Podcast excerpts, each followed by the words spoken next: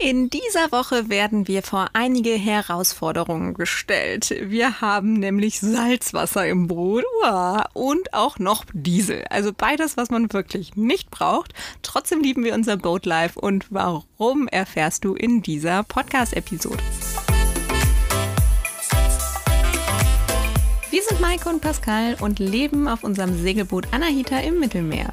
In unseren Logbucheinträgen wollen wir euch hautnah und authentisch von unseren schönsten Boat-Life-Erlebnissen, aber auch unseren Herausforderungen berichten. Wie schön, dass du uns auf unserer Reise begleitest.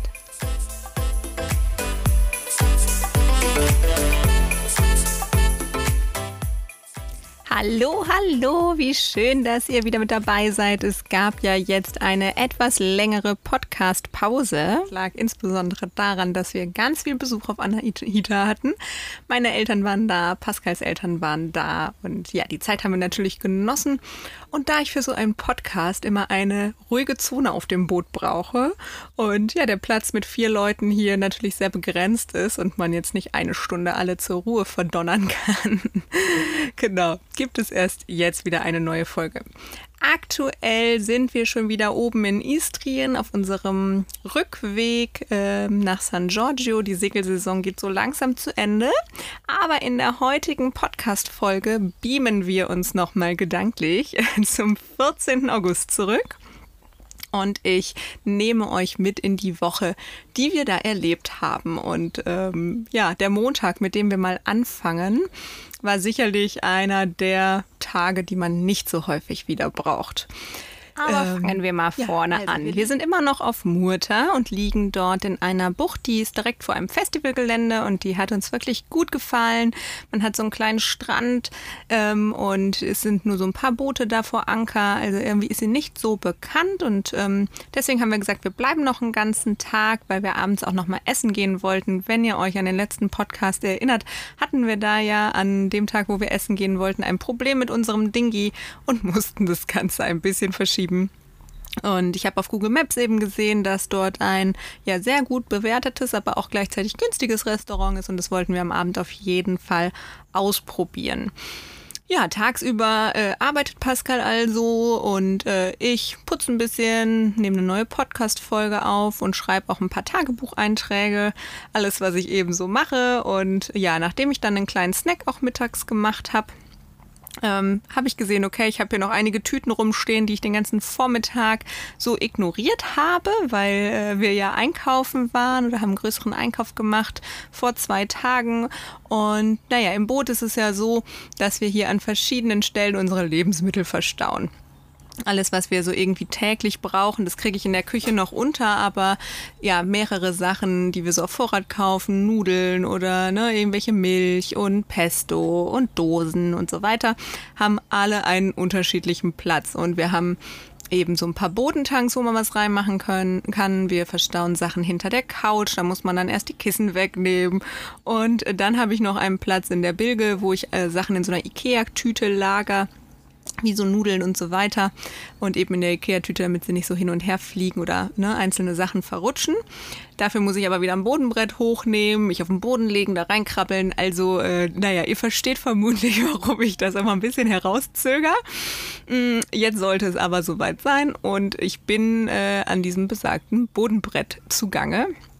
Naja, und will eben die Ikea-Tüte einmal ganz rausholen, weil, ähm, naja, mit den ganzen neuen Sachen muss ich da einmal Ordnung machen.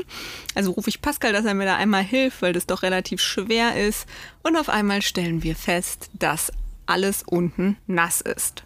Und naja, was macht man dann beim Boot? Das als erstes, wenn man Feuchtigkeit oder äh, ja irgendwie Sachen, ne, Wasser feststellt, einmal probieren, ist es Süß- oder Salzwasser. Über Süßwasser freut man sich dann noch irgendwie, weil dann ist es eben ein Zeichen, dass es irgendwie von den eigenen Wassertanks ist. Aber es war Salzwasser. Alarmstufe Rot. Denn äh, ich meine, Salzwasser im Boot will keiner. Wer weiß, wie viel kann da reinkommen, kann auf jeden Fall ein Boot im Worst Case zum Sinken bringen. Von der Menge waren wir davon jetzt noch weit entfernt, aber es waren sicherlich schon so drei Liter, würde ich schätzen. Ich weiß es nicht mehr so ganz genau aber nicht so, dass es jetzt äh, genau irgendwie zu ignorieren wäre. Mm. Also haben wir als erstes alles erstmal ausgepumpt und trocken gemacht, um uns dann auf die Suche zu machen, wo kann das denn herkommen. Wir sind alle Seeventile abgeklappert, weil letztendlich hat ein Boot verschiedene Durchlässe nach außen. Das sind einmal die sogenannten eben Seeventile, wo zum Beispiel die Toilette ihr Wasser ansaugt oder auch der Abfluss von der Spüle raus ins Wasser geht. Und dann gibt es noch vom Motor auch eine Verbindung oder mehrere Verbindungen zum Wasser. Der Motor braucht auch Kühlwasser, das ist quasi auch Salzwasser, was er ansaugt. Und dann, und das war auch der Übeltäter, gibt es, ähm, wird das Boot ja angetrieben durch eine sogenannte Schraube. Und diese Schraube, die ist an einem Metallrohr, das ist eine Welle, die wird Welle genannt. Und der, der Motor dreht sich letztendlich und bewegt dieses Metallrohr, diese Welle und dann dreht sich auch die Schraube. Und der Motor ist ja im Boot und die Schraube ist außerhalb vom Boot. Also muss dieses ganze Metallrohr einmal durchs Boot rausgeführt werden. Und an der Stelle, wo das Metallrohr quasi durchs Boot rausgeht, ist eine Gummidichtung. Die ist wassergeschmiert. Ähm, das heißt, es ist normal, dass immer mal so ein Tropfen Wasser da reinkommt. Aber es floss, sage ich mal, stetig Wasser dadurch. Mhm. Gut, was machten wir jetzt? Wir haben erstmal gegoogelt und geguckt.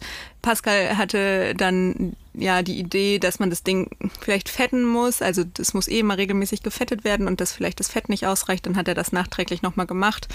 Hatte auch dann erstmal für Besserung gesorgt. Allerdings bewegte sich diese Welle ja auch gerade nicht. Wir standen ja vor Anker. Okay, ja, wir hatten dann also das Problem erstmal zumindest im Stehenden ähm, identifiziert. Wir waren uns zumindest so zu 90 Prozent sicher, dass es daher kam, weil wir da eben das Wasser auch sahen. Ähm, ja, und haben dann gesagt, okay, wir warten jetzt mal ein, zwei Stunden, ähm, ob da nochmal was durchkommt oder wie es aussieht. Das war also aber dann erstmal trocken. Dann haben gesagt, okay, wir gehen jetzt trotzdem essen, obwohl uns irgendwie nicht ganz so wohl dabei war, aber wir konnten das Boot sehen und es war nur eine Stunde. Ähm, war auf jeden Fall ein schöner Abend. Das vielleicht nochmal kurz zu der Bucht. Also wenn ihr da seid, das ist ähm, in der Nähe von Tisno auf Murta und dann eben vor dem Festivalgelände. Das seht ihr auf Google Maps. Ähm, also wirklich zu empfehlen. Und man kann dann in die benachbarte Bucht entweder laufen. Ähm, das ist allerdings nicht so schön an der Straße entlang, haben wir aber trotzdem gemacht. Oder man kann auch mit dem Dingi einmal rumfahren. Das würden wir vermutlich nächste Mal machen. Und ja, es ist halt nicht so Touri überlaufen und auch nicht so einen, ja, äh, so einen High Expensive Tourism, sondern irgendwie ein bisschen so, ja, Budgettourismus, aber total nett, authentisch gemacht, hat uns also deswegen gut gefallen, würden wir auch nochmal hinfahren, sind wir später auch nochmal. Und äh, ja, das war so ein bisschen zu dem Tag und äh, abends haben wir dann nur noch mit ein paar Freunden aus Deutschland äh, ja, Video telefoniert, um eigentlich nochmal zu besprechen, ähm, wie wir es machen. Die wollten uns eben auch besuchen. Leider hat es dann letzten Endes nicht geklappt, aber da waren wir noch voller Hoffnung, sie hier zu sehen. Und ja, es schlief sich aber irgendwie schlecht mit dem äh, Gefühl, dass äh, wir Salzwasser im Boot hatten also haben wir immer regelmäßig in der Nacht dann auch nochmal nachgeguckt. Es ist immer noch trocken, kommt nochmal was. Ne? Könnt ihr euch sicherlich vorstellen. Insbesondere die, die schon mal gesegelt sind, äh, wissen das, dass einen das doch ziemlich nervös macht. Naja, das dann erstmal zu unserem Montag.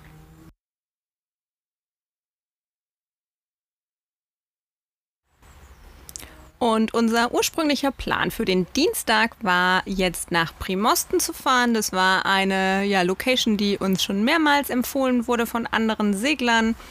Zumindest so auf dem Weg nach unten und deswegen ja, planten wir die Route und äh, steuerten so gegen 13 Uhr los, nachdem Pascal eben schon gearbeitet hatte. Und naja, es war aber ja irgendwie dieses mulmige Gefühl dabei, was ist jetzt genau, wo kommt das Wasser her? Ist es jetzt wirklich diese sogenannte Stopfbuchse oder kommt es doch durch irgendein Seeventil? Äh, durch die Kielbolzen hatten wir kurz mal, das habe ich äh, genau gerade noch vergessen, weil das ganze Wasser läuft ja durchs Boot. Das heißt, man kann gar nicht so genau sehen, wo kommt es denn jetzt erstmal her? Und es ist ja alles nass. Und ähm, da das Wasser sich da so gestaut hatte, haben wir erst gedacht, scheiße, läuft das jetzt irgendwie hier durch so einen Kielbolzen rein. Wobei, da wir die ganze Kielfuge und alles erneuert hatten und letztendlich das super dicht alles aussah, aber irgendwie, naja, hat man so verschiedene Szenarien oder Möglichkeiten im Kopf. Also fuhren wir los und dachten, naja, jetzt werden wir ja mal gleich sehen, ist es wieder, ist es weiter dicht, kommt irgendwie nochmal was und naja, leider äh, war es aber nicht so. Wir fuhren los und ähm, es ging eigentlich nach ein paar Minuten direkt los, dass durch die Stopfbuchse Wasser reinkam. Also wussten wir zumindest oder hatten den Übeltäter gefunden und zumindest einer, der Sinn macht, weil das passiert eben häufiger. Man muss diese Stoffbuchse alle fünf Jahre austauschen. Steht zumindest so online. Ich glaube, in den Rhythmus halten sich die wenigsten, sondern machen es dann eben, wenn es undicht wird. Aber ähm, wir wussten natürlich jetzt auch nicht, wann war es das letzte Mal und zudem haben wir eben auch den Fehler gemacht, als wir das Boot ja jetzt lange an Wasser hatten, als, äh, ähm, als es wieder reingekommen ist, dann müsste man diese Stopfbuchse eben eigentlich neu fetten. Das wussten wir nicht, haben wir also nicht gemacht. Wir haben sie nur ähm, mit Wasser wieder neu geschmiert, also so das Wasser rausgedrückt. Gut, aber so lernt man als Bootsneuling dann eben auch dazu. Pascal hat dann eben nochmal gefettet, die Stopf Stoffbuchse beim Fahren. Es hat aber nicht mehr wirklich was gebracht. Also mussten wir unseren Plan ändern. Primosten war so keine Option mehr. Und naja, ich holte äh, direkt hier den Hafenführer raus und guckte, wo gibt es Häfen mit einem Travel-Lift, ähm, die irgendwie 50 Tonnen haben, dass das Boot raus kann. Weil die, oftmals haben sie manchmal nur so einen kleinen Autokran. Und ähm, naja, wo gibt es eben auch einen Motorservice und wo ist der Hafen auch nicht so teuer, weil wir haben ja jetzt eben auch August und Hochsaison. Und in manchen Häfen zahlt man ja irgendwie 160, 170 Euro die Nacht und es kommt ja dann noch alles on top zu den Reparaturkosten. Und wir dachten ja auch, okay, das las man zumindest im Internet, das Boot muss dafür aus dem Wasser und wir wussten ja schon einmal Boot was aus dem Wasser raus und wieder rein sind auch schon 1000 Euro. Also wir kriegten schon so ein bisschen, oh scheiße, so viel Geld jetzt. Ähm, und das nach wenigen Wochen, die wir unterwegs waren. Naja, letztendlich entschied, äh, entschieden wir uns dann für Wodice oder Wodice, ich weiß nicht genau, wie man es ausspricht, ähm, denn dort äh, war auf jeden Fall ein, ein Volvo-Service, die auch die Yanmar-Motoren machen. Die Hafenpreise lagen bei noch erträglichen 110 Euro oder 120 und es war jetzt für uns äh, nicht weit dorthin. Äh, was auch noch gut war, man konnte, habe ich gesehen, eben genau vor dem Hafen ankern, sodass ähm, ja, wir eben jetzt diese Nacht noch da ankern, weil wir so spät da ankommen, irgendwie so gegen 16 Uhr, dass sie heute eh nichts mehr machen würden. Ähm, also ruft Pascal da bei dem Hafen mal an und fragt, äh, wie das aussieht mit einer Reparatur. Und sie sagte dann eh, ah, ja, heute ist irgendwie Feiertag, da können wir eh nichts machen, aber wir können euch für morgen einen Platz reservieren. Dann kommt ihr in den Hafen dann schauen sich das die Techniker an und entscheiden dann eben, was gemacht werden muss. Wir waren also zumindest schon mal froh, dass wir so kurzfristig irgendwie eine Anlaufstelle gefunden haben. Und äh, sie war auch super hilfsbereit. Also das, das war alles super. Also fahren wir eben dahin und äh, ankern davor. Aber während wir dahin fahren, wird der Wassereinbruch einfach permanent schlimmer. Und auch so, dass wir ihn am Anfang jetzt erstmal gar nicht während der Fahrt ähm, ja noch so gefixt kriegen. Und wir ja, wechseln einen Lappen nach dem nächsten. Das hat jetzt äh, ja schon die Nerven ganz schön strapaziert. Und äh, wir hatten ja die Hoffnung, dass es aufhört, wenn wir ankern und sich eben dann die, äh, die Welle aufhört zu drehen. Hat es aber nicht. Also mussten wir wieder kreativ werden und schauen, wie kriegen wir den Scheiß jetzt über Nacht irgendwie dicht. Und dann kam Pascal auf die ganz gute Idee, so, der hat so dicke Gummibänder, die man eigentlich um zum Beispiel Dosen drum macht, wenn die schwer aufgehen, um dann mit so einem Hebel, mit so einer Hebelwirkung diese Dosen aufzumachen. Und ähm, das Ding haben wir dann eben um die Stoffbuchse rumgemacht und dann dieses breite Gummi festgezogen, damit da einfach Druck drauf kommt und ähm, ja, das Wasser im Prinzip äh, genau da rausgehalten wird. Das hat dann im zweiten Anlauf auch funktioniert. So war ich erstmal ein bisschen beruhigter, aber irgendwie war es natürlich ein blöder Abend. Und äh, naja, ich war abends noch mit einem Arbeitskollegen verabredet zum Teams. Ich hatte erst überlegt, ob ich es noch absage, weil irgendwie war alles sehr blöd an dem Tag. Ich habe es dann aber gemacht und so hat er auch gesehen, naja, ähm, auch auf dem Boot ist nicht immer alles super toll und rosarot. Also man braucht schon gute Nerven, Gelassenheit. Man muss sehr flexibel sein, seine Pläne permanent zu ändern, lösungsorientiert und ja. Also es ist echt auch eine Reise der Persönlichkeitsentwicklung, die wir hier gerade machen, jeden Tag aufs Neue. Und ja, unsere Lernkurve ist definitiv steil. Man wird aber auch von Situation zu Situation entspannter. Also ja, ganz schön cool auf der einen Seite, aber manche Tage eben auch eine ziemliche Herausforderung.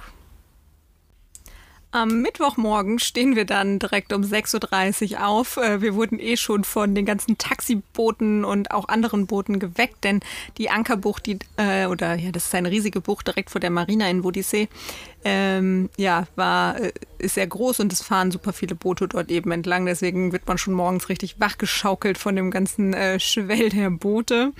Und naja, ich räume eben drin alles nochmal auf, spüle das Geschirr vom gestrigen Abend, da hatten wir dann irgendwie gar keine Lust mehr zu und Pascal bereitet draußen schon mal alles vor fürs Anlegemanöver. Man braucht ja dann die Fender wieder an, an den richtigen Stellen, die Leinen hinten und äh, ja auch einfach einen guten Zugang überall auf der Reling und hinten, äh, dass wir die Leinen gut werfen können. Und wir sind auch schon immer noch ein bisschen angespannt bei den ganzen Hafenmanövern, weil wir die ja eben nicht so oft machen.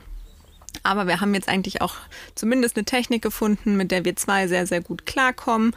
Und naja, dann ist einfach äh, Übung, Übung, Übung angesagt. Aber deswegen sprechen wir vorher immer nochmal alles durch, schauen auch vorher, bevor wir in den Hafen reinfahren, von woher kommt der Wind, welche Leinen müssen wir zuerst werfen und festmachen. Ja, das ist da so unsere Routine.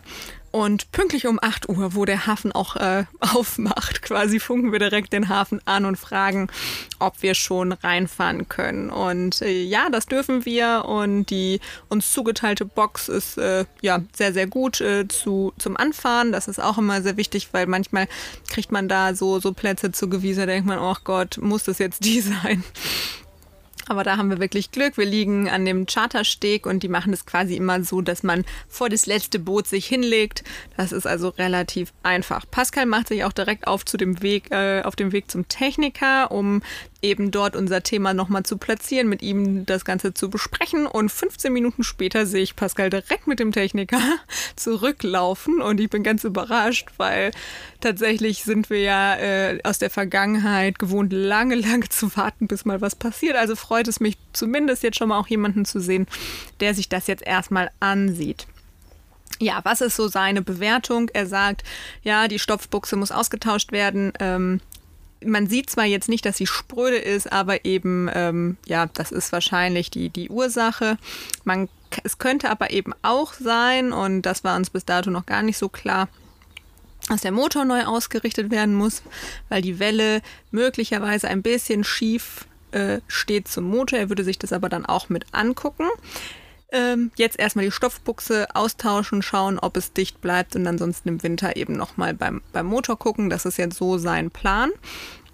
Was er uns aber rät, ähm, es aber in unsere Entscheidung stellt, ist, äh, entweder macht man das eben, wie gesagt, im Kran, was aber ungefähr 1000 Euro Krankosten sind, oder er hat eben auch die Möglichkeit, das Ganze im Wasser zu machen mit einem Taucher, was aber bedeutet, dass beim Auswechseln schon auch Salzwasser weiter ins Boot kommt. Ungefähr meinte er 10 Liter. Wir sehen aber morgen, dass es mehr war. Mhm. Und äh, naja, wir dann letztendlich bei ungefähr 500 Euro landen werden und äh, in Anbetracht der Tatsache, dass alleine diese neue Stoffbuchse 300 Euro kosten, finden wir das super, super fair und auch total nett irgendwie, dass er uns so eine ja, Low-Budget-Methode da anbietet, weil unsere Erfahrung sonst auch manchmal ist oder von dem, was man so hört, dass die immer alle versuchen, einem natürlich direkt das teuerste zu verkaufen. Ne? Und naja, er sagt aber eben, er muss jetzt noch erst andere Arbeiten machen und dann kommt er vermutlich am Nachmittag mit dem Taucher und dann tauschen sie die Stopfbuchse aus. Also wir sind erstmal riesig froh, ähm, dass wir das Thema jetzt platziert haben, jemanden haben, der uns hilft, die total nett waren, freundlich. Also wirklich großes Shoutout an das Orca Nautica Team in Wodisee. Ähm, würden wir immer wieder hinfahren. Also Werbung wirklich von Herzen. Schreibt euch das mal auf, falls ihr unterwegs mal Motorprobleme habt. Und gut, wir wissen jetzt aber also, wir haben den ganzen Vormittag noch frei, in Anführungszeichen. Pascal arbeitet und ich mache erstmal die Wäsche. Äh, in der Marina ist es aber echt ein, eine ziemliche Frechheit. Die wollen für eine 4-Kilo-Maschine 20 Euro haben, äh, weil sie eben keine Maschinen haben, die man selbst bedienen kann, sondern man muss die Wäsche dann abgeben. Und wenn man die dann noch getrocknet haben will, kostet es nochmal 20 Euro. Also wäre man bei 40 Euro für eine Maschine Wäsche waschen und trocknen. Also äh, denke ich mir, okay, wir haben ja Wasser for free hier in der Marina.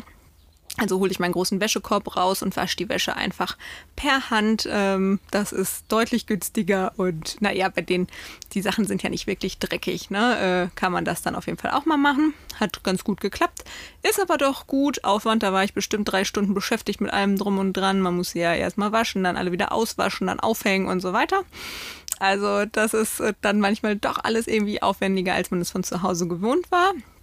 Und gut, dann warten wir so, hm, wann kommt der Techniker denn jetzt? Um 16 Uhr schicke ich Pascal da nochmal hin und ich sage, frag doch jetzt nochmal, weil mir war eigentlich klar, naja, die werden um 17 Uhr oder so Feierabend machen. Also ob man das so in einer Stunde schafft, ich meine, ich hatte da keine Ahnung von, aber ich wusste, es wird knapp. Naja, aber letztendlich wurde es leider nichts mehr. Und er sagte, sie werden das dann morgen machen. Und naja, gut, dann wussten wir wenigstens, es wird nichts mehr.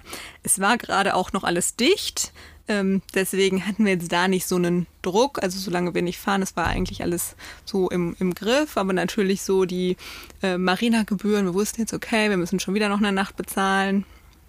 Wahrscheinlich noch eine mehr. Äh, ja, Stress dann erstmal so ein bisschen. Aber ja, wird schon, haben wir uns gedacht. Ähm, so konnten wir dann wenigstens uns die ganze Altstadt nochmal angucken, die auch wirklich ganz nett ist. Es ist schon ein echt touristischer Ort. Man hat einmal den Teil von der Altstadt. Ähm, da waren wir auch was essen und so und das hat uns richtig gut gefallen. Was ich aber schon krass fand, man sieht an jeder Ecke irgendwelche Kinder sitzen, ähm, die ja mit einer Flöte spielen, irgendwelche Muscheln verkaufen und so weiter. Ne? Und dann frage ich mich, ich meine, es ist ja hier in Kroatien schon auch EU-Kinderarbeit ist verboten und wenn das so präsent ist ähm, in so einer Stadt, warum tut denn da keiner irgendwie was gegen? Warum ist da keine Polizei? Ähm, ne, die das irgendwie auflöst. Also das war schon, ja, krass, haben wir in keiner anderen Stadt hier nochmal so gesehen, so doll. Ähm, ja, und auf der anderen Seite ist dann so, eine, so ein riesen Hotel, das sieht aus wie ein Kreuzfahrtschiff. Ja, und äh, da war dann irgendwie Riesenrad und ähm, ja, ganz viel Attraktionen für Kinder, äh, ne, so Fahrgeschäfte, ja, so Ramschläden, wo man irgendeinen Scheiß kaufen kann und so weiter, ne? Also, äh, das war dann nicht ganz unser Fall, aber die Altstadt können wir auf äh, jeden Fall empfehlen. Ja, und dann geht der Tag auch schon wieder zu Ende.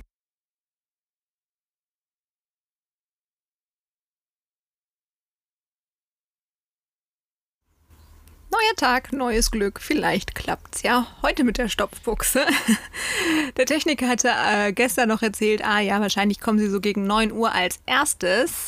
Ähm, ja, wir hatten irgendwie naiv die Hoffnung auch, dass es klappt, aber als um 10 noch keiner da ist, äh, gehen wir nochmal zum Büro und ich frage nach. Ah, da sagt er, er ist immer noch nicht fertig mit seinem anderen Boot und ähm, es wird wahrscheinlich erst in zwei Stunden etwas werden. Da denke ich mir schon, okay, 12 Uhr ist ja dann ungefähr, dann machen die doch erstmal Mittagspause. Mm, aber so weiß ich zumindest, wir haben den Vormittag jetzt irgendwie nochmal äh, Zeit. Also schnapp ich unseren Bollerwagen, was übrigens eine der besten Kaufentscheidungen fürs Boot war und mache mich auf dem Weg nach äh, Kaufland, um insbesondere auch nochmal unseren Getränkevorrat aufzustocken und so ein bisschen frische Sachen einzukaufen. Und ja, der Weg ist so 20 Minuten laut äh, Google Maps, aber es scheint echt brutal die Sonne. Also das ist schon ein ziemlicher Akt, äh, dorthin zu kommen, weil auch ein großer Teil bergauf geht. Und dann ist es blöde noch bei Google Maps, das ist ähm, ja irgendwie auch Fußwege angezeigt hat, die aber keine richtigen Fußwege sind. Also man musste irgendwie an so einer Landstraße vorbei, wo die Autos 70 fuhren. Das war mir dann zu gefährlich. Also bin ich da noch einen Umweg gelaufen und der ganze Weg hat irgendwie 35 Minuten gedauert. Aber ich wusste für den Rückweg dann zumindest, ähm, wie der Weg jetzt richtig ist und äh, wie er dann auch schneller geht die Preise in Kroatien, also auch beim Kaufland, ich hätte gedacht, das ist ja eher so eine, so eine günstigere Kette, sind aber auch bei den Getränken nicht wirklich günstiger. Also hm, da muss man schon gucken, wirklich, äh, was man da mitnimmt. Ähm, ich finde aber alles, das ist schon mal ganz gut und die Auswahl ist wirklich riesig und nehmen uns auch gleich was für einen Mittagssnack mit. Und ja, als wir den auch gerade aufgegessen hatten, das war irgendwie so 12.30 Uhr da sehen wir auch schon unsere ähm, Techniker über den Steg laufen ähm, zu uns, weil er hatte nämlich die Stopfbuchse, das kleine Paket schon unter den Arm geklemmt und so weiter. Und dann hatten wir noch die Illusion, naja, vielleicht geht es ja doch so schnell, dass wir um 14 Uhr den Hafen verlassen können. Denn wenn man um 14 Uhr fährt, dann muss man nicht quasi die nächste Nacht bezahlen. Das ist immer so die Uhrzeit in vielen Häfen. Entweder fährt man dann oder man muss die nächste Nacht noch bezahlen. Gut, das war natürlich ein naiver Gedanke, ein naiver Gedanke. Denn das Leben auf dem Boot läuft ja nie nach Plan, das wissen wir ja eigentlich schon. Und ja, nachdem der Taucher dann erstmal die Welle so ein Stückchen rausgezogen hat, ähm, hat er irgendwie von unten mit Tüchern ähm, das alles so vollgestopft, damit da nicht so viel Wasser reinkommt. Ähm, sieht der Techniker drin aber gar nicht so glücklich aus. Der redet jetzt nicht furchtbar viel mit einem, aber irgendwie habe ich direkt so gespürt, dachte, naja, irgendein Problem scheint er doch zu haben. Und ähm, naja, Pascal werkelte auch, dann wollte er noch irgendein Cuttermesser und so weiter, was er gerade nicht dabei hatte. Und letztendlich war das Problem, dass wohl unter der Stoffbuchse noch irgendeine Gummidichtung, ein Gummiring ist. Und der war auch nicht in Ordnung. Der war irgendwie verknitt, knittert und verknüttelt so und ähm, passte wohl nicht genau auf die Stopfbuchse und wurde damals wohl zugeschnitten. Ja, und ähm, nachdem er das Ding aber auch nicht mehr retten kann, muss er zurück zu seiner Werkstatt und gucken, ob er einen passenden hat. Und jetzt ging so diese ganze Odyssee irgendwie los, weil zurück zu seiner Werkstatt bedeutet mindestens fünf Minuten Fußweg. Da muss er ja auch gucken, ähm, hat er so ein Teil und sucht es mal mindestens nochmal fünf Minuten und wieder zurück. Das heißt, wir sprechen von einer Viertelstunde. Und eine Viertelstunde kann ganz schön lang sein, wenn permanent Wasser in deinem Boot läuft, weil diese Welle ist ja schon ein Stück rausgezogen. Die Stopfbuchse, die schließt noch nicht richtig ab, weil dieses untere Gummiding jetzt gar nicht mehr drauf ist. Also, pff, ich sag euch, das hat ganz schön Nerven gekostet. Die hatten schon so einen Nasssauger dabei.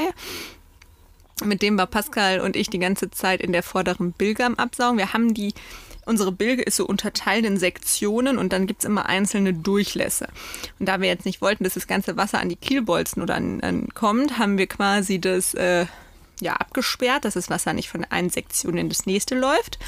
Ähm, mit äh, ja so wirklich dicken ähm, Handtüchern die wir da so reingestopft haben und haben quasi das Wasser wie so einen kleinen Stau in so einem Staudamm gestaut, um das eben aus einem Bilgenteil dann abzusaugen.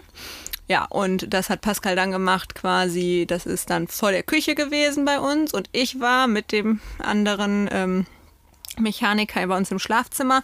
Da ist quasi der, der Actionort und äh, habe mit Tüchern und all meiner Kraft ähm, versucht, die Stopfbuchse zuzuhalten, dass äh, möglichst wenig Wasser reinkommt, was aber eigentlich fast ein Ding der Unmöglichkeit war. Ähm, parallel ist dann ein anderer Mechaniker nochmal losgerannt und hat einen äh, weiteren, äh, eine weitere elektrische Bilgenpumpe gebracht oder eine Pumpe gebracht, die wir dann anschließen konnten äh, an dem, direkt an den Batterien und dann ähm, haben wir das Wasser ja direkt aus dem ja, aus dem Motorraum, wo das reinlief, an der Stopfbuchse abgesaugt.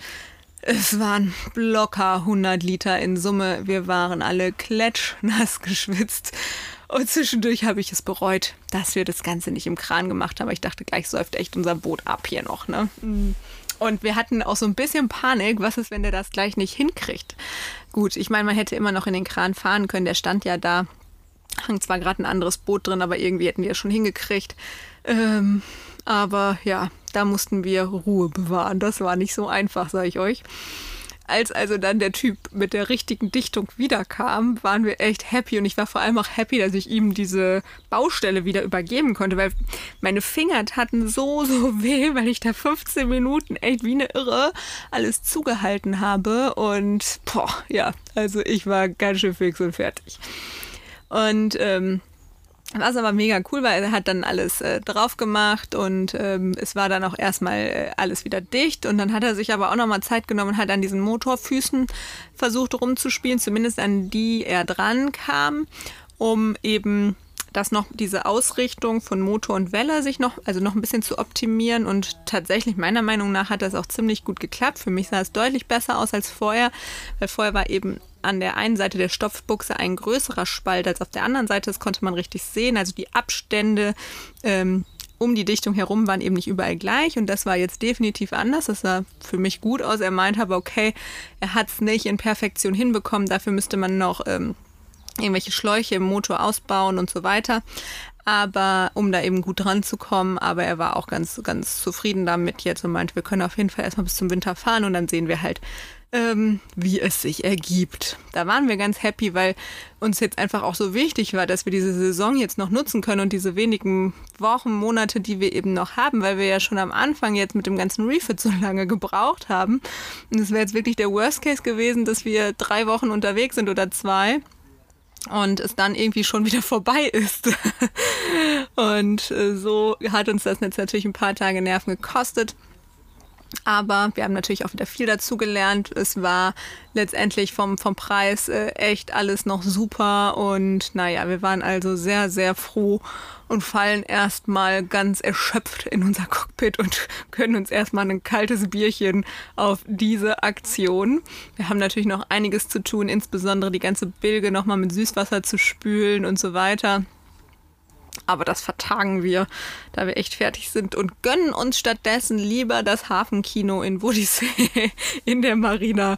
Wir liegen ja an dem Chartersteg und ähm, was halt so fies ist, ähm, irgendwie die Tage, wo wir da waren, hat immer so am Nachmittag der, der Wind eingesetzt, so auf 15 bis doch auch manchmal 20 Knoten. Und der Wind kommt von der Seite. Und das Problem ist für alle vielleicht, die nicht segeln, nochmal als kleine Erklärung, ähm, wenn man mit Seitenwind anlegt und man fährt eben in die Box rein, dann schiebt dann der Wind die Nase vom Boot halt oftmals weiter rüber und man liegt auf einmal quer. Also mit Seitenwind ist es immer ein bisschen schwieriger. Wenn man es sich aussuchen kann, dann legt man nämlich immer gegen den Wind an. Ja, so die Theorie.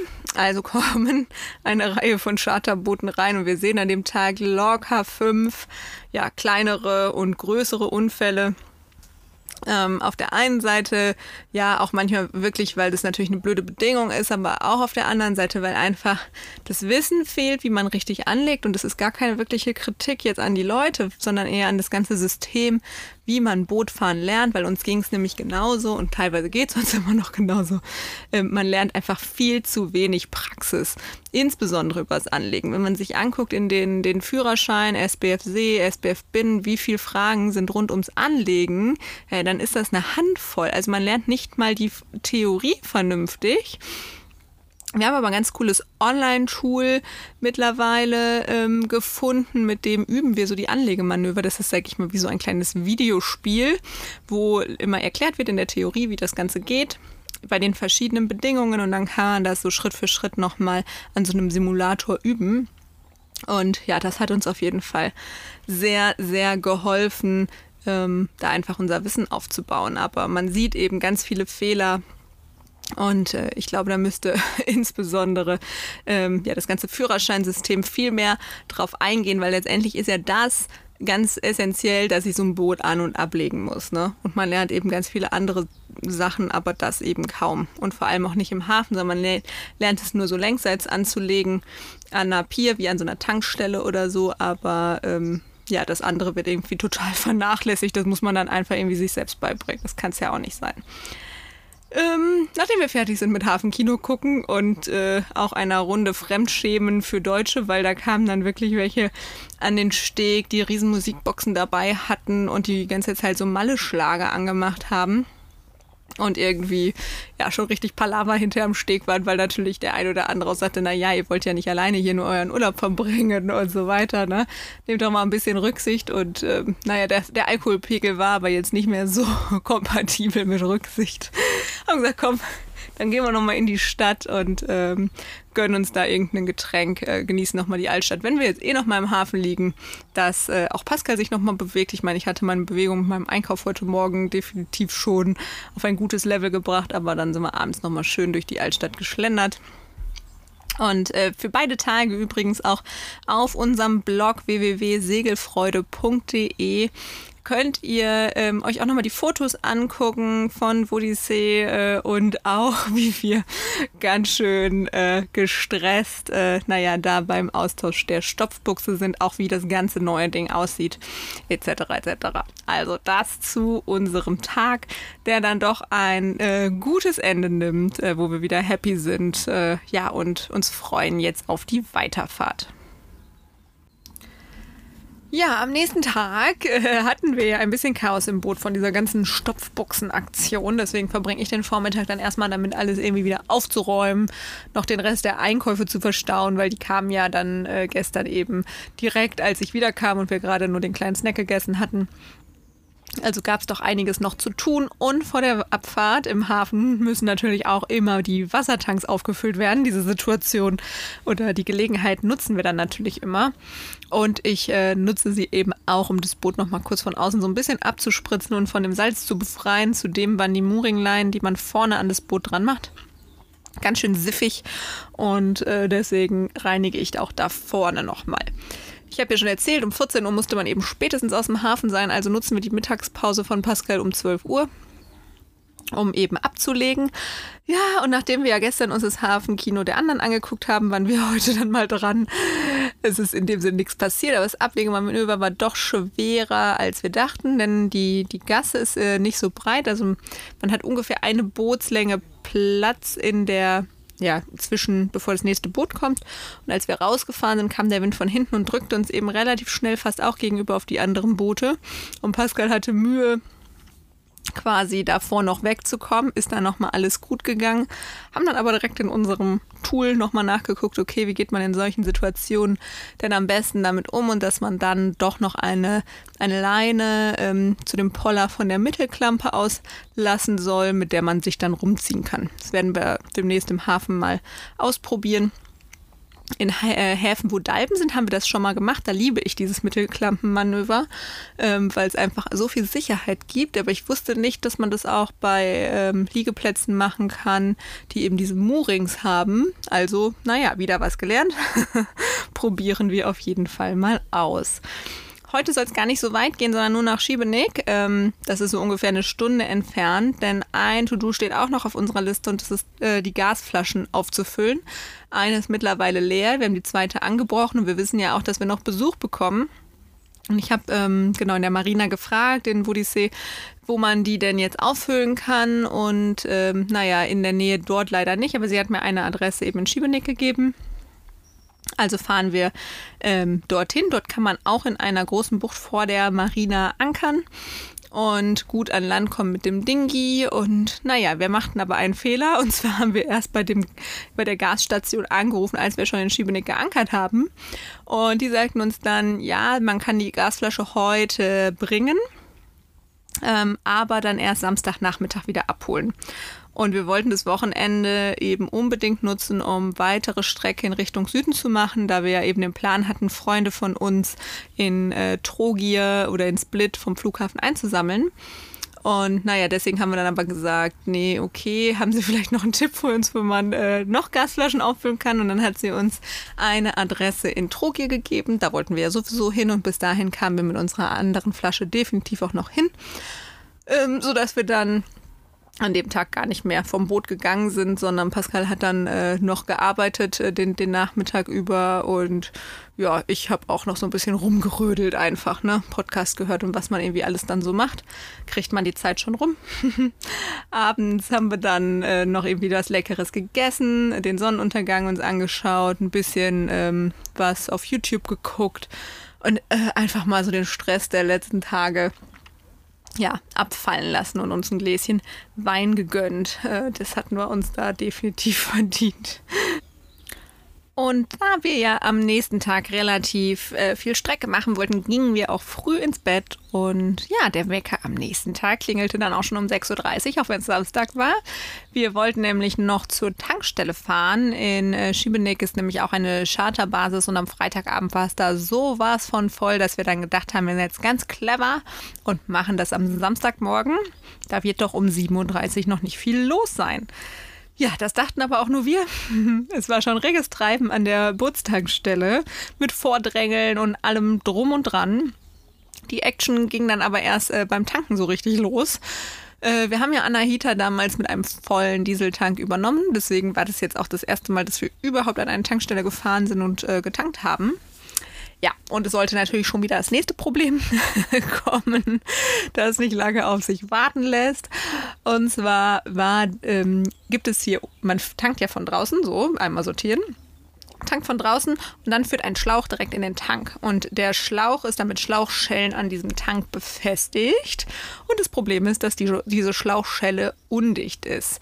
Ähm, die wurde wohl irgendwann mal eingeklebt und ähm, dieser Kleber ist mittlerweile aber bröckelig und deswegen kam dann links und rechts der ganze Diesel raus.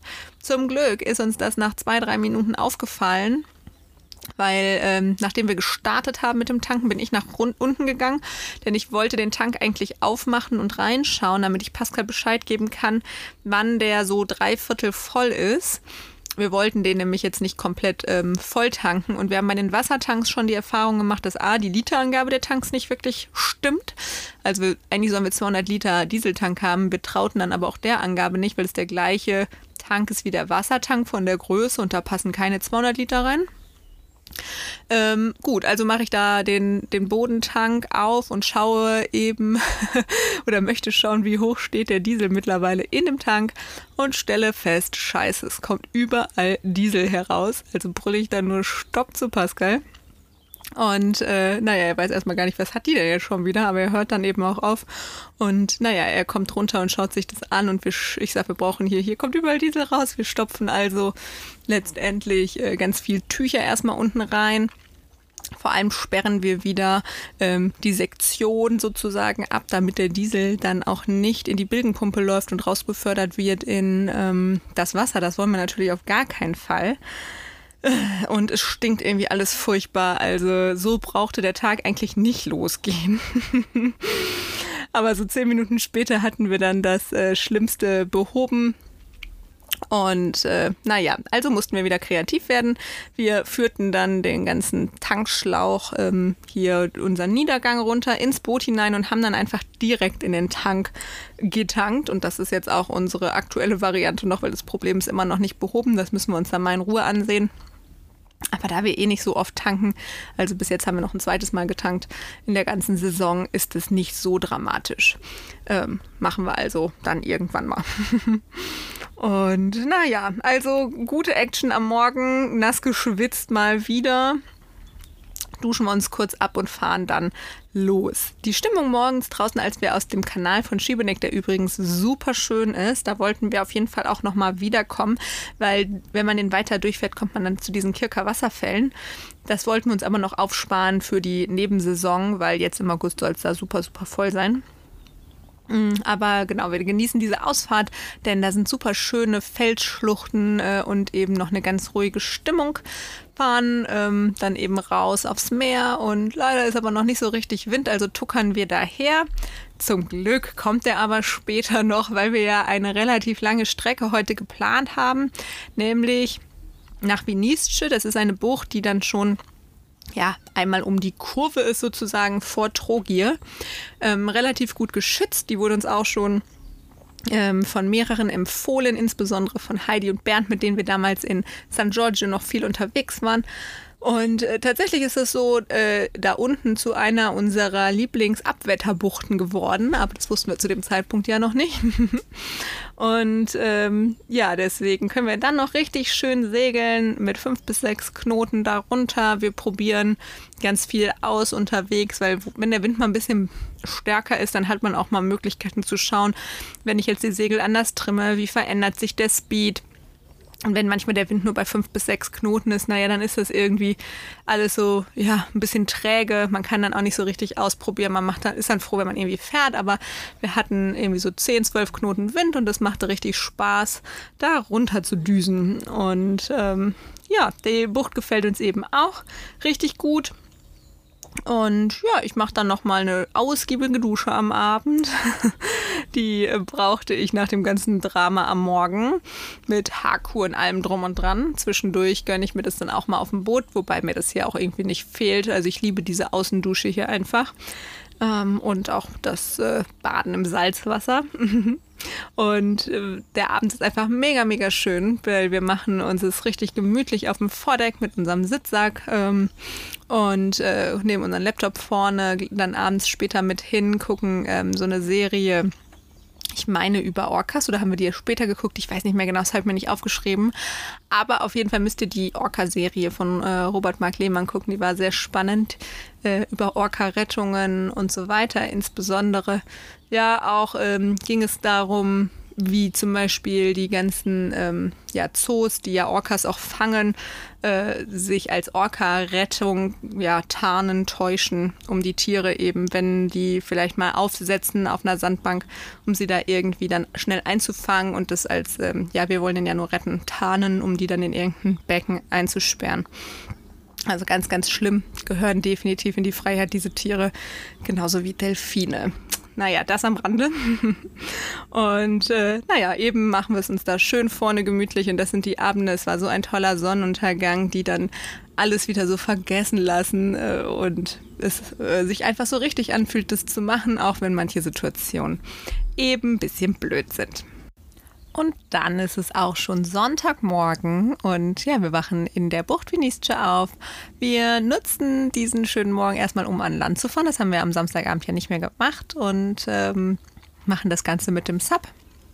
Äh, auf der Fahrt hin sozusagen fahre ich auf dem Sub und Pascal schwimmt, packt sich im Dryback ein paar Sachen ein, damit er sich dann gleich umziehen kann an Land. Und ja, die Bucht ist wirklich ganz nett, weil es gibt äh, eigentlich alles da, was man braucht. Ein Bäcker, einen kleinen Supermarkt, einen Stand mit Obst und Gemüse, eine Eisdiele, ähm, zwei Restaurants, also alles da. und naja, wir nehmen Kurs auf die Eisdiele, denn äh, wir wollen Waffeln zum Frühstück essen oder ein Crepe oder irgendwie sowas. Da haben wir total Lust drauf. Und tatsächlich gibt es das dann nämlich. Also lassen wir uns einen Crepe, äh, Quatsch, eine Waffel mit Obst hatte ich, glaube ich, und ein bisschen Nutella schmecken. War richtig, richtig lecker. Genießen den Blick auf diese schöne Bucht und ähm, schauen uns danach, schlendern wir eben noch weiter da lang. Es gibt äh, kleine Strände ähm, um die gesamte Bucht mit kleinen, schönen Kieselsteinen. Man kommt wirklich gut ins Wasser. Kinder spielen da. Also echt ein netter Ort, gefällt uns. Ähm, dann holen wir noch frisches Brot, ein bisschen Obst und Gemüse da an den Ständen und machen uns dann zurück zum Boot.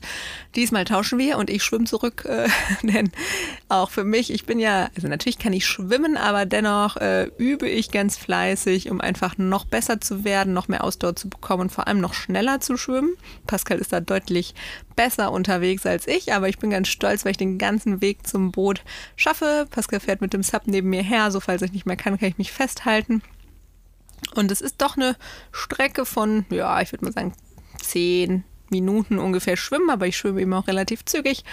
Ja, und äh, merke richtig, wie sich auch vor allem die Technik bei mir verbessert. Da habe ich nämlich immer einige Fehler gemacht und Pascal hat mir da viel beigebracht. Er war nämlich bei der Freiwilligen Feuerwehr immer viel im Schwimmbad und hat da viel trainiert, deswegen kann er das tatsächlich ganz gut. Und naja, so kommen wir dann eben zum Boot zurück und bereiten Annie vor für die Abfahrt. Äh, unser Plan ist eigentlich heute bis nach Bratsch zu segeln. Mm, das ist so unser eins der geheimen Wunschziele, weil wir eben damals äh, schon mal auf Bratsch waren und man irgendwie gerne dann nochmal mit dem Boot zu den Destinationen kommt, wo man eben vorher schon mal war. Aber das äh, Wetter will nicht ganz so wie wir. Der Wind dreht die ganze Zeit, ist aber trotzdem auch mega schwach. Also egal, äh, welchen Kurs wir versuchen zu segeln, irgendwie kommen wir nicht so richtig voran. Und da wir aber jetzt auch nicht Motoren wollen, weil es jetzt so gesehen kein, keine Notwendigkeit gibt, da unbedingt hinzukommen, steuern wir eben die nächste Bucht von Scholter an. Und ähm, die hatte ich mir schon mal notiert. Da fahren immer einige Flottillen auch hin. Die ist nämlich relativ groß. Und ähm, naja, da aber Sonntag war, dachten wir, okay, die sind bestimmt schon eine Stelle weiter. Und so war die Bucht jetzt auch nicht super voll. Wir finden eigentlich einen schönen Platz zum Ankern. Es war nur brutal heiß. Deswegen, als wir geankert haben, springen wir direkt ins Wasser und danach sitzen wir irgendwie hinten auf der Badeplattform, lassen die Füße ins Wasser hängen und trinken eine kühle Limettenschorle um uns irgendwie von innen zu kühlen, ähm, weil es echt heiß war und auch am Abend kann man es im Cockpit irgendwie gar nicht richtig aushalten. Auch wenn wir vorne ja ähm, in der Sprayhood können wir ein so ein Fenster hochrollen, damit der Wind ein bisschen durchgeht, aber das bringt irgendwie nicht so viel an dem Abend. Also gehen wir vorne aufs Vorschiff wieder mit unserem Sitzsack. Ähm, da merkt man doch äh, viel schneller, wenn es sich abkühlt. Und dann gucken wir einfach den Rest von der Orca-Serie. Wenn sie euch übrigens interessiert, auf meinem Blog ähm, findet ihr unter dem Tag 20. August dann auch den passenden Link zu der YouTube-Serie. Sehr, sehr spannend. Ja, und abends kriegen wir dann noch ein kleines Feuerspektakel äh, geboten. Das äh, ein Boot ankert noch irgendwann so um 20 Uhr. Es ist auf jeden Fall schon dunkel äh, vor uns und äh, hat hinten einen Grill, wo sie wirklich literweise offenbar Spiritus reinschütten und riesige Stichflammen äh, entfachen sich. Und wir hatten echt Angst, dass das Bimini von denen anfängt zu brennen. Also manche sind da ziemlich fahrlässig, denn gerade Feuer ist einer der größten Risiko auf Booten. Ich meine, ja, in, in der Bucht kann man natürlich immer relativ leicht runter, aber insbesondere ist oft auch das Problem, dass man ja nicht genügend Löschmittel für einen größten Brand auf dem Boot hat, sondern eben nur so ein paar Feuerlöscher. Und die muss man dann eben schnell griffbereit haben, bevor es sich ausbreitet. Und so ein Stoff brennt natürlich wie Hulle. Also da haben wir schon mehrere Exemplare gesehen, die da grillen, äh, wo es ein bisschen gefährlich ist. Da sollte man definitiv unserer Meinung etwas aufpassen. Aber es ist dann nochmal gut gegangen. Ähm, ja, wir waren aber echt ganz schön entsetzt äh, über diese riesigen Flammen. Ja, und das war der Bericht unserer Woche. Das war definitiv einer der Wochen, die, die ziemlich viele, ja, kleine Rückschläge hatte ähm, und äh, uns vor einige Herausforderungen gestellt hat. Aber auch das ist Segeln, das ist Boatlife und gehört irgendwie dazu. Also deswegen hier auch ein ungeschönter Bericht. Ähm, trotzdem sind wir dankbar, dass wir das machen. Viele Momente holen das Ganze wieder raus, aber man muss wirklich an, ja, an seinem Mindset, an äh, der eigenen Belastbarkeit und dem Umgang mit Problemen arbeiten können oder lernt es dann eben so, ne? Also vielen Dank, dass ihr bis hierhin wieder zugehört habt. Das freut äh, mich riesig und vernetzt äh, euch doch gerne mit uns über Instagram auf unserem Account Segelfreude. Der ist auch hier in der Beschreibung vom Podcast verlinkt. Und ihr könnt eben auch auf unserer Website www.segelfreunde.de alle einzelnen Tagesberichte nachlesen und findet dort auch immer ein paar schöne Fotos dazu, die wir dann geschossen haben. Und jetzt wünsche ich euch einen wunderschönen Tag und sage Ahoi und bis bald.